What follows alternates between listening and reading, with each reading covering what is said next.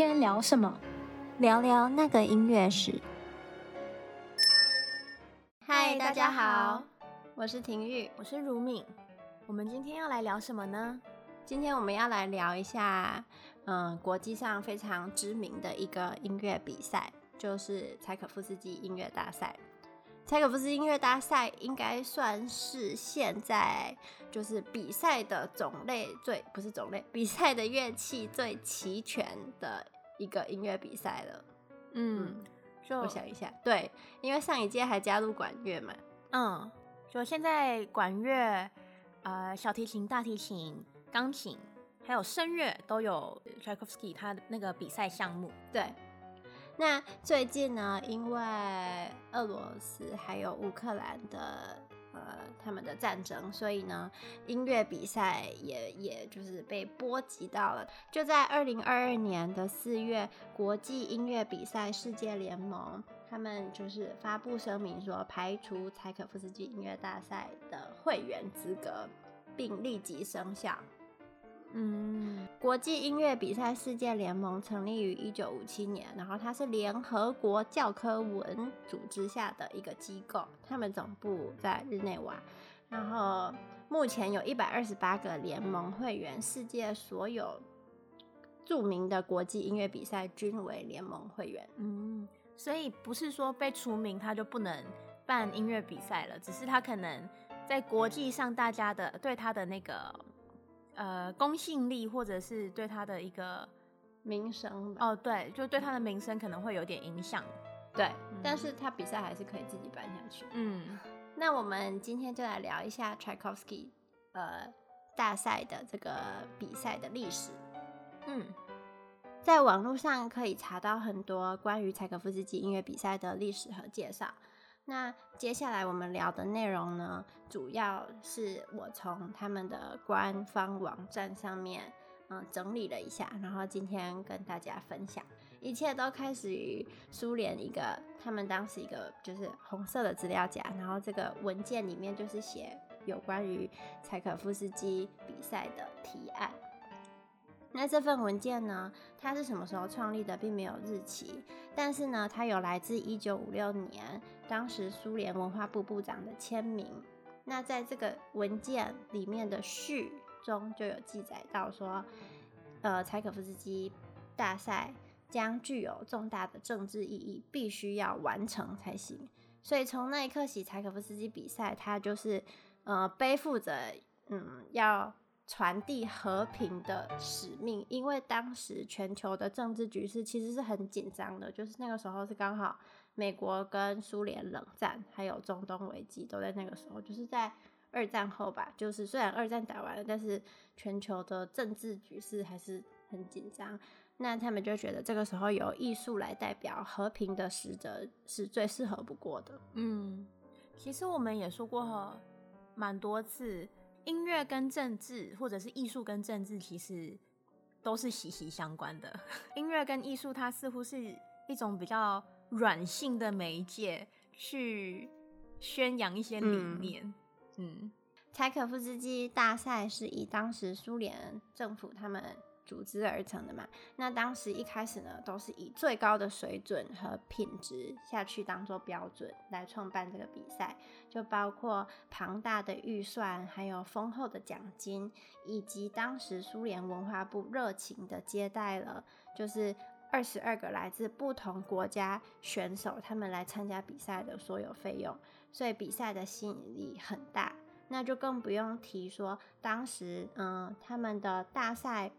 评委的委员会呢，是由非常著名的俄罗斯作曲家，就是肖斯塔科维奇、肖斯塔科维奇作为带头人，所以这个比赛是充满呃信誉的比赛，就大家都很期待第一次比赛的结果。嗯，那柴可夫斯基比赛主要可以分为三个时期，就是上升期、腾飞期和下降期。第一届比赛就是大家就特别特别关注来参加的选手嘛，那所有的来参加的选手也都没有让呃乐迷们失望。第一届钢琴比赛大赛的冠军是来自美国的钢琴家范克莱本，这个嗯，大家应该都很熟悉，因为后来还有一个比赛，就是范克莱本比赛，是专门呃为钢琴创办的比赛。嗯，范克莱本当时在完成第一轮的比赛之后呢，就成为大家就是很崇拜的对象。他也成为美国和俄罗斯就之间世代相传的传奇。那这个其实很难得，因为当时美国和苏联是势不两立的。但是大赛的评委呢，不受政治的影响，就从很单纯的从艺术的角度，不避讳的把金牌颁给一个美国的年轻钢琴家。其实我想说，他这个大赛他创办的初衷就是有政治因素在里面，所以如果以一个阴谋论的角度来说，就是、他颁给一个美国的钢琴家，哦、或许有。政治上的因素，但不能反不能呃反驳的是，范克莱本他是一个非常非常呃音乐有很有渲染对音乐很有渲染渲染力的一个钢琴家。嗯。那后来在第三届比赛中呢，还出现了一个很轰动的事情，就是来自列宁格勒十六岁的 Sokolov，就是索科洛夫。这个钢琴家，他当时就是呃，很多乐评在讨论的时候，并不觉得他会得第一名，会得金牌。但是后来他还是拿了金牌。我们这边提一下，列宁格勒这个城市呢，就是现在的圣彼得堡。嗯，那当时比较多评委是呃来自莫斯科，所以这个把呃 Sokolov 选出来作为第一名，其实。呃，有一些莫斯科的呃乐迷和评委是不太满意的，但是因为出色就是出色，所以到最后大家还是接受 Sokolov，就是第三届比赛的第一名。这样，嗯，是因为莫斯科跟圣彼得堡他们音乐风格不一样，还是是城市之间的仇恨？城市之间哦、oh，OK，音乐风格应该都差不多，因为他们两个后来就是。哎，不是后来，他们两个先后是，呃，俄罗斯的，都当过俄罗斯的首都，这样。嗯，那我们刚才讲的呢，就是呃上升期和腾飞期的时间，就是这个比赛是真的，大家公认非常成功，然后非常呃有信誉的，嗯，大家非常尊敬的一个比赛。那现在我们就要来讲一下它的下降期。就是由于后来俄罗斯文化甚至是国家呃方面出了一些问题，所以比比赛的品质就开始下降。那这个国家的问题我们就不在这里讨论。当时呢是有两个嗯俄罗斯的钢琴评委担任主席。那从第四届比赛开始，就第一次发生了。嗯，有奖牌从缺的情形，后来又接二连三的发生，包括第七届和和第十三届，都钢琴比赛里面都没有办法出金牌。那在第十二届比赛，小提琴和大提琴也都没有金牌。那比较惨的是在一九九四年，当时呢，小提琴金牌从缺，而大提琴甚至是一二三等奖，就是金银铜全部从缺，那一届就是。没有人，大提琴里面比赛里面没有人获奖，一二三名里面，嗯，呃，题外话，二零一五年就是曾宇贤他获得银牌的那一那一年，也是首奖从缺，嗯、对，对，就是他们应该会认为说不够好的话，就如果不够优秀到可以拿金牌的话，他们宁愿选择重缺吧，嗯。但是在当时的情况，就是第四届开始的这个情况呢，总体来说就是，呃，苏联这边呢，那个时候已经不是苏联了。等一下，总体来说就是俄罗斯这边呢，他们会开始护短，就是他们想要让更多年轻的俄罗斯音乐家被大家记住，但是许多外国的选手，甚至是值得获奖的选手，就几乎从比赛的舞台上都消失了。嗯，这个也是，就是他们官官方网站上自己承认出来，他们那个时候可能确实有这样的情况的。嗯，然后一直到一九九零年到两千年的期间，这种下降的趋势还在继续。就当时的评委几乎全部都是由莫斯科音乐学院的五到六位教授组成的，所以保护主义就变得非常明显。柴可夫斯基比赛也是从那个时候开始，就慢慢的失去了大家原本对他的期待，还有这种道德和权威。然后这些嗯、慢慢的下降的过程中，就会拉开他和其他世界上嗯、另外的很有名的音乐比赛的距离，像是肖邦钢琴大赛，还有伊丽莎白大赛，他们就嗯。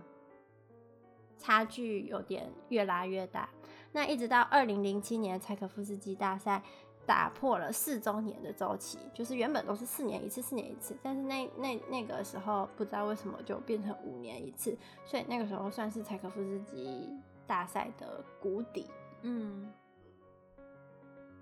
那这个情况一直到了二零一一年，就是在第十四届比赛的前夕。由著名的指挥家季格夫领导整个比赛，他重新整顿，然后提出了一个新的方案。那季格夫这个指挥家呢，最近也一直上新闻，就是他被封杀，然后好像很多地方很多乐团他演出都被取消，或者是找别的指挥代替，也是因为俄罗斯跟乌克兰的。战争的问题，嗯，那我们回到嗯、第十四届的柴可夫斯基大赛，当时啊很多著名的音乐家，像是钢琴家 Bronfman，还有小提琴家 Vengerov，还有呃来自美国的小提琴家穆特，还有大提琴家 Geringas，就是嗯、还有当时 Fabier 音乐营的主要负责人，跟卡内基音乐厅的艺术和执行总监。都被季格夫邀请参加第十四届柴可夫斯基大赛的评委。那值得关注的是，尽管上面我们提到的这些人，他们都是跟季格夫要么是好朋友，或者是合作伙伴，但他们确实都是现代音乐界非常杰出的音乐家。就这里面第十四届的评委里面，没有一个是莫斯科音乐学院提名出来的评委。我觉得这个突破蛮。应该对这个比赛来说蛮巨大的，因为他就直接换了，对，呃，等于说他把所有的评委拉到一个国际的层面，对，就来自世界各地了，就、嗯、就不再是只有俄罗斯里面的评委。嗯，那当时莫斯科的很多观众对这个新政策是感到很失望的，因为之前都是自己人嘛。但是这种公平呢，还有反对地区主义的新政策，就开始发挥了它的作用。比赛在网那一届，嗯，第十四届比赛在网络上被广泛的传宣传和播放。那这个用意就是让世界上所有的人都能看到比赛的全部过程，所以就更加透明化。也增加观众对比赛的这个互动体验，然后呢，现金奖励的这个部分呢，钱也变多，就是你得名的话，那个奖金变多。然后最重要的一点是，比赛从第十四届开始引入了获奖者可以国际巡演，呃，国际巡回演出的这个奖项。这对很多获奖者来说，比比赛的奖金来得更有吸引力。嗯。因为国际巡演的话，就可以让更多人就是听到自己的演出嘛，就打开知名度了。对，我记得好像 Tchaikovsky 的头奖是不是头奖？就是金牌第一名是嗯三万美金的样子。哦，就是是很多，但是。也不算特别特别多，也不可能让你说就是一夜暴富，就是拿完三万美，对，拿完三万美金就躺平，也没办法躺平。嗯，对，所以，嗯、呃，他们加入这个巡回演出的奖项，还有后来像刚才提到的，就是可以跟唱片公司签约，这就，就让这个比赛变得更有吸引力。嗯。那为了这个第十四届的柴可夫斯基大赛啊，当时的评委真的是做了一切的所有努力，尽管不是所有的事情都按照呃评委他们的计划很顺利的进行，就第十届十四届比赛虽然没有达到预期中最高的水准，但是整体来说，就是从第十四届开始，比赛又恢复了他原本多彩多姿的样貌，还有他创立的精神和初衷，就是一定比赛最重要的就是公平公正。嗯，柴可夫斯基大赛现在已经被公认是全球最有公信力的比赛比赛之一，这个是毫无疑问的。那第十六届比赛也已经结束了，和历年一样，它在俄罗斯举行，并且评委都是来自世界各地非常知名的嗯音乐家。那第十六届也是第一届管乐比赛很成功的举行了。年嗯，我想看，然后在他们的官网最后啊，他们就一段话说：年轻一代的音乐家、演奏家和乐迷对永恒的经典作品提出自己的看法，而多年来致力于柴可夫斯基大赛的听众将对过去的每一届比赛产生怀旧的感觉。然后最后一段话，他们就说：只要柴可夫斯基还继续生活在我们的音乐中，只要世界上还有人欣赏柴可夫斯基的音乐。只要音乐厅里还有人研究柴可夫斯基的曲子，那这个比赛音乐比赛就会继续存在下去。嗯，所以我觉得其实柴可夫斯基大赛也是经过大风大浪的比赛。那嗯，我觉得他也可以就是度过目前的这个难关。嗯，我觉得不管有没有政治因素吧，呃，这些世界大赛就国际比赛，嗯。他真的是提供一些真的呃优秀的音乐家一个很好的舞台。就音乐家参加这些比赛，他不一定带有政治目的。嗯，这个这个是呃，我觉得对音乐家来说是很好的机会。但对呃，这是我个人的想看法啦，就是像是呃。嗯 Tchaikovsky 他比赛，他下升旗那段时间，就是比较护短的那那段时间，可能会有些人想说，嗯、你一个比赛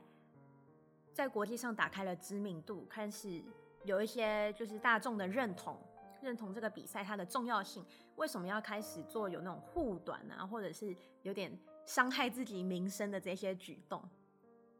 其实以政治来说，嗯、呃，国际上的。这种比拼吧，它不一定是武力或者是政治，有时候是向国际输出人才。就如果很多人对、啊、很多很多人对某一个行业的人才，就这个国家的这个行业的人才有很很大的认同的话，他对这个国家在国际上的一些名声也是一种提升。就例如说音乐界，我们都会觉得说，像奥林匹克嘛，就是像运动员，如果我们说到某一个项目。我们可能就会立刻想到说啊，这个国家可能这个项目非常的强，嗯、就可能每次第一名或者是金牌都是这个国家的选手包办。然后像音乐的话，也会有这样子的状况。我觉得这个对国家在国际上的一种影响力也是也是有蛮大的作用。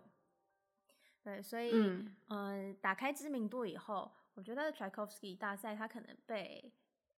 俄罗斯的一些政治因素影响，然后他会想要说尽量推广自己的自己国家的人才。那这就是我们今天和大家分享柴可夫斯基音乐大赛他的一开始创办比赛的呃过程，还有后来到了近几年就是加入了呃很多新的乐器的这个比赛项目。嗯嗯，我觉得不管。呃，国际的形势怎么样啊，或者是政治怎么样啊？但是作为就是古典音乐的音乐人吧，我是真的很希望这个比赛会一直持续的办下去。嗯，那我们下下一集见，好，拜拜。